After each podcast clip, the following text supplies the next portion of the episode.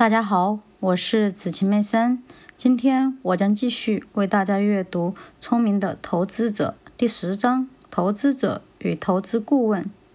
投资银行，投资银行这一术语指的是主要从事新的股票和债券的设计、承销和分销的公司。承销指的是向发行公司或其他发行人保证。证券将完全被销售出去。有几家经纪公司在从事一定数量的承销业务。一般情况下，这种业务仅限于参与投资银行牵头组成的承销集团。另外一种趋势是，经纪公司帮助发行小额证券进行融资业务，尤其是正当牛市时。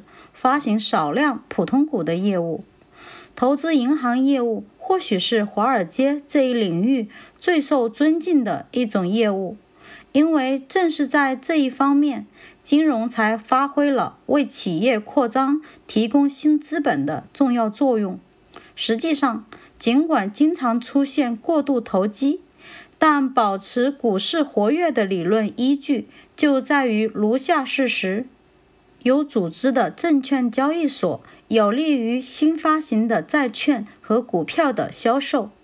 如果投资者或投机者不能看到一个供新发行证券进行交易的现成市场，他们是不会购买这些证券的。投资银行家与投资者的关系基本上等同于证券推销员与潜在购买者之间的关系。在过去的许多年里，绝大多数按美元值衡量的新发行的证券，都是由银行和保险公司这样的金融机构来购买的。在这一行业，证券推销员一直在与精明并经验丰富的购买者打交道，因此，投资银行向客户所提出的任何建议。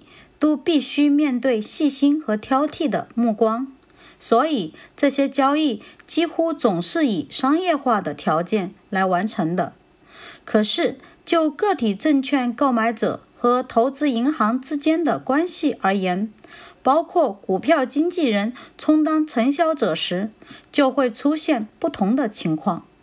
在此，购买者经常缺乏经验且不够精明。他很容易受到证券推销员的影响，尤其是在普通股方面，因为许多情况下，他潜意识的购买欲望主要是迅速获利。所有这些造成的结果是，公众投资者的保护并不在于其自身的判别能力，而在于发行公司的良心和道德。现在，新的证券发行只能通过符合证券交易委员会相关规则的招股说明书来进行。招股说明书这份文件必须披露与所发行的证券以及证券发行人相关的所有信息，同时，它使得审慎投资者能够完全准确地了解所发行的证券的特点。但是，所要求的大量数据通常会使得招股说明书过于冗长而令人生畏。通常，人们认为只有少数购买新售证券的个人投资者才会去认真地阅读招股说明书。因此，个人投资者的投资行为仍然不是取决于自己的判断。而是主要取决于向他们推销这些证券的机构所做出的判断，或者是取决于推销员或账户管理者的建议。承销公司如果能将顾问和推销员这两种不同的角色很好的结合在一起的话，那么这将是对其品德和能力的最好证明。然而，证券购买者不能轻易相信销售者的判断。一九五九年，在谈到这一点时，我们曾说过，这种错误态度造成的不利结果，经常会在承销业务领域表现出来，并且在投机严重时期，对新的普通股发行造成明显的影响。随后，这一告诫很快就被证明是非常必要的。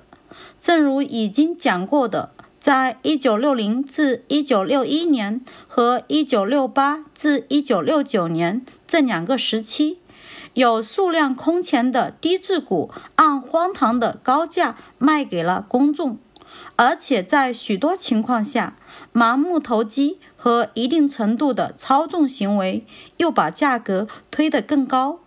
几家重要的华尔街公司在一定程度上参与了这些不太光彩的行为，这就说明人们所熟悉的贪婪、愚昧和不负责任等行为，并没有从金融舞台上消失。聪明的投资者要关注投资银行。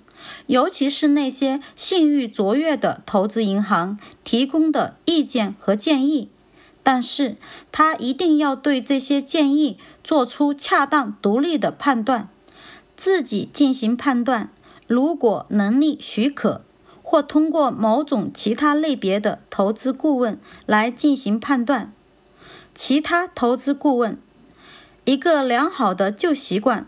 尤其是对于小城镇上的人而言，就是向本地银行咨询相关投资。商业银行家不一定是证券价值方面最好的专家，但他却是一个有经验并稳重的人。他对于缺乏技巧的投资者尤其有用，因为这些投资者经常会偏离单纯和乏味的防御性投资策略。所以，他们需要有一个谨慎的人来使其思维稳定。更加警觉和更为激进的投资者是在寻求证券选择方面的建议。因此，他们通常会发现商业银行家的观点不是特别适合于自己的目标。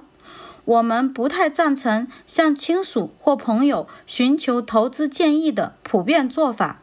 咨询者总是认为他有充足的理由假设被咨询的人具有更好的知识或经验。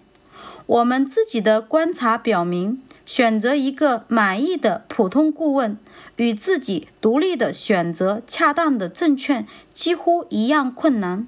人们会随意给出许多不良的建议。